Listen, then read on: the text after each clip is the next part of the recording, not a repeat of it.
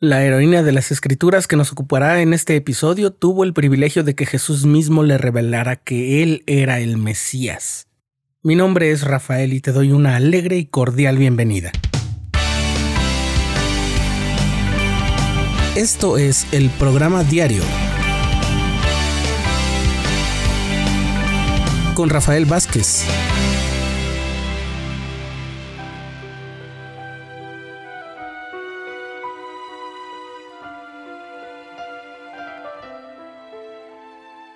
En el capítulo 4 del Evangelio de Juan, leemos que al inicio de su ministerio terrenal, el Salvador pasó junto a sus discípulos por la región de Samaria, mientras viajaban de Judea a Galilea.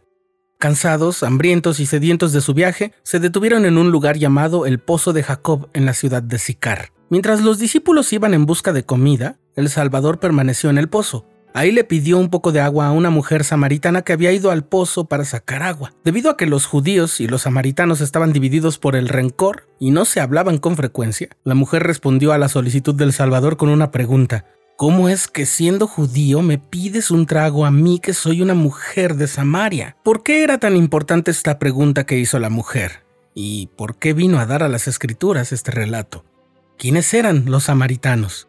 Unos ocho siglos antes de Cristo, la tierra de Israel fue invadida por Asiria, que tomó posesión de las tierras pertenecientes a diez de las tribus, las que se conocían con el nombre de Israel. Samaria era la capital de la región que había pertenecido a la tribu de Efraín y a la media tribu de Manasés. Pero tras la invasión, Samaria fue repoblada por decreto del rey asirio por gente que él mandó traer de otros lugares. Todos los extranjeros que llegaron a Samaria se mezclaron con los pocos israelitas de las clases más pobres que se habían quedado en aquella tierra, puesto que esa región era la frontera entre el territorio asirio y el territorio egipcio al sur, los asirios dejaron una fuerte defensa de tropas en esa región. Los hombres de estas tropas también se casaron con mujeres israelitas y adoptaron algunas formas de adoración de Jehová, pero evidentemente las mezclaron con algunos elementos paganos que traían ellos. Los judíos del reino del sur consideraban por ello que los samaritanos no solamente eran israelitas impuros por ser mestizos, sino que también eran paganos, es decir, idólatras, y la idolatría era un pecado capital.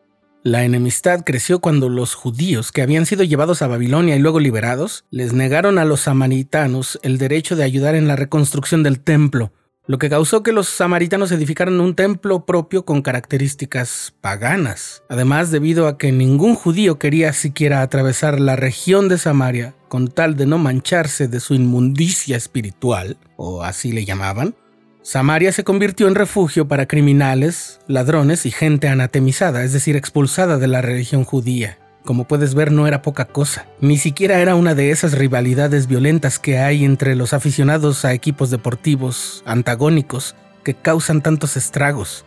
No, lo que había entre los judíos y los samaritanos era una auténtica repulsión, una intolerancia increíble, un odio enardecido de parte de los judíos y un rencor largamente nutrido de parte de los samaritanos.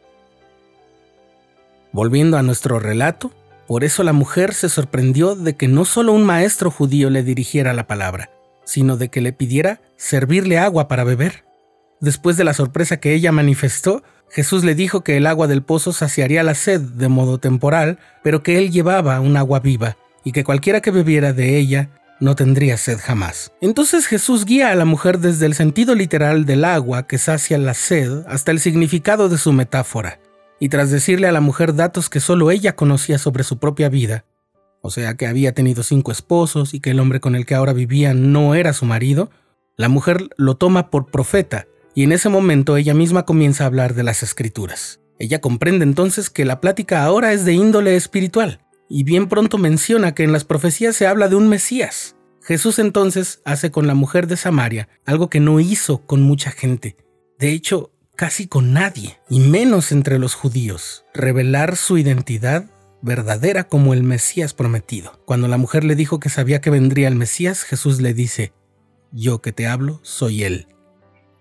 La mujer entonces dejó su olla de agua y se apresuró a contarle a todos su plática con el Señor, diciendo, Vengan, miren a un hombre que me contó todo lo que hice, ¿no es este el Cristo? Y así junto a una multitud de curiosos samaritanos que se acercaron para ver y escuchar al hombre que se había proclamado a sí mismo como el Mesías. le rogaron que se quedara con ellos, dice el relato de Juan, y él se quedó allí dos días. Las escrituras nos dicen que mientras escuchaban, la curiosidad de muchos se convirtió en testimonio. Decían algo como, lo hemos escuchado nosotros mismos y sabemos que este es realmente el Cristo. ¿Comprendemos por qué es una heroína la mujer samaritana? Ella es mucho, muy parecida a muchos de nosotros. Experimentamos dolor en la vida, pasamos por tribulaciones, sufrimos por las acciones injustas de otros y cargamos con nuestros propios pecados.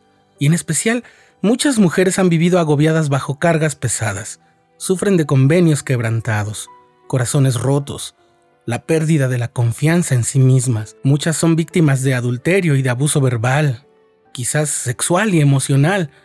Estas experiencias, aunque no son su culpa, han dejado a muchas sintiéndose culpables y avergonzadas.